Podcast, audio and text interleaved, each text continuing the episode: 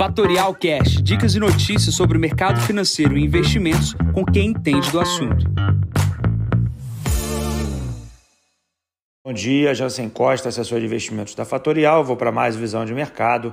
Hoje é o número 450, hoje é dia 9 de fevereiro, 6 horas da manhã.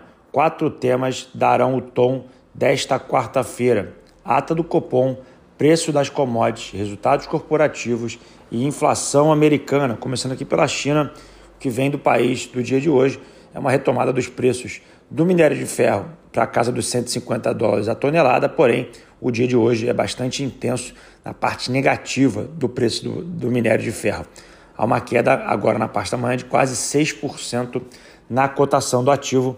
Deveremos ter uma abertura bem pressionada por preço das commodities. Preço das commodities também na parte do petróleo, também bastante oscilação no preço do petróleo, dada a situação global em relação aos Estados Unidos e Irã e Ucrânia versus uh, Rússia.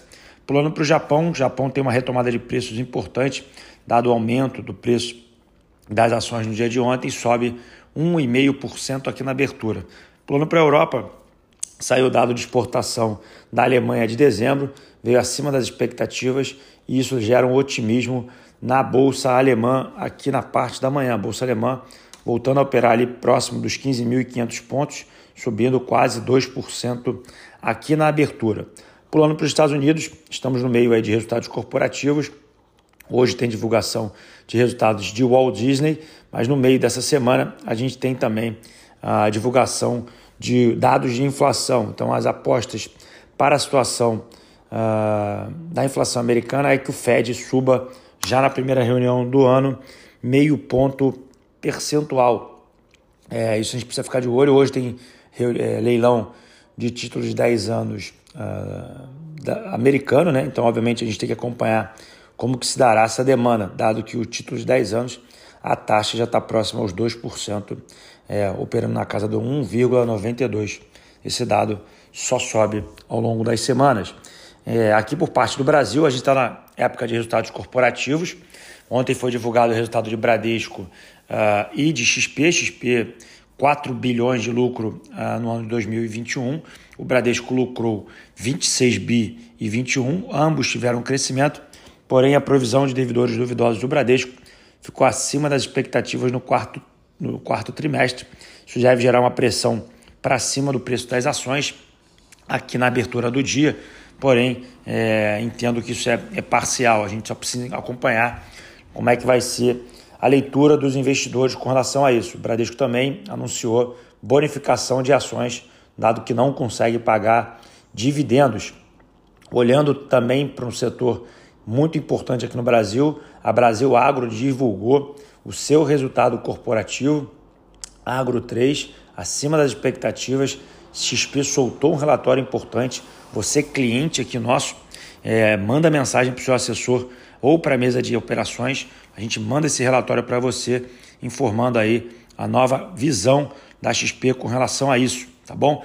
É, ontem também divulgou-se a ata do Copom, ela veio bastante dura frente àquilo que era uh, esperado pelo mercado, expectativa da taxa de juros no Brasil subir até 12,25%.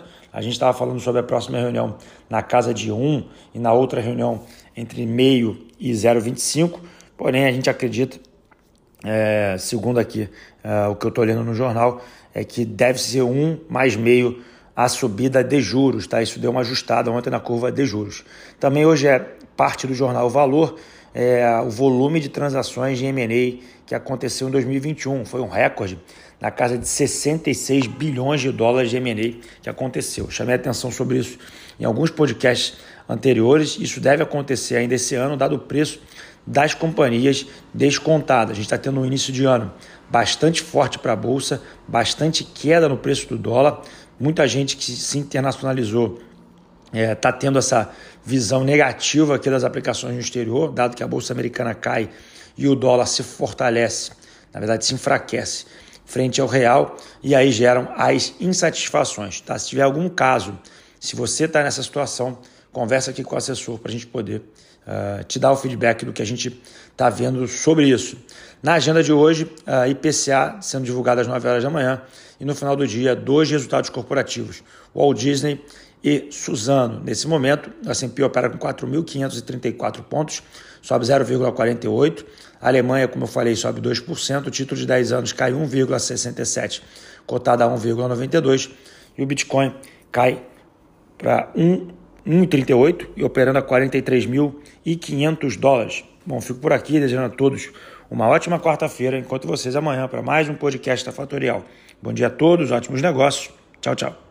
E esse foi mais um Fatorial Cash. Para mais novidades e dicas sobre o mercado financeiro e investimentos, siga a Fatorial no Instagram, @fatorialinvest. Para conteúdos exclusivos, entre no nosso Telegram, Fatorial News Informa. Para saber mais sobre a Fatorial, visite o nosso site fatorialinvest.com.br.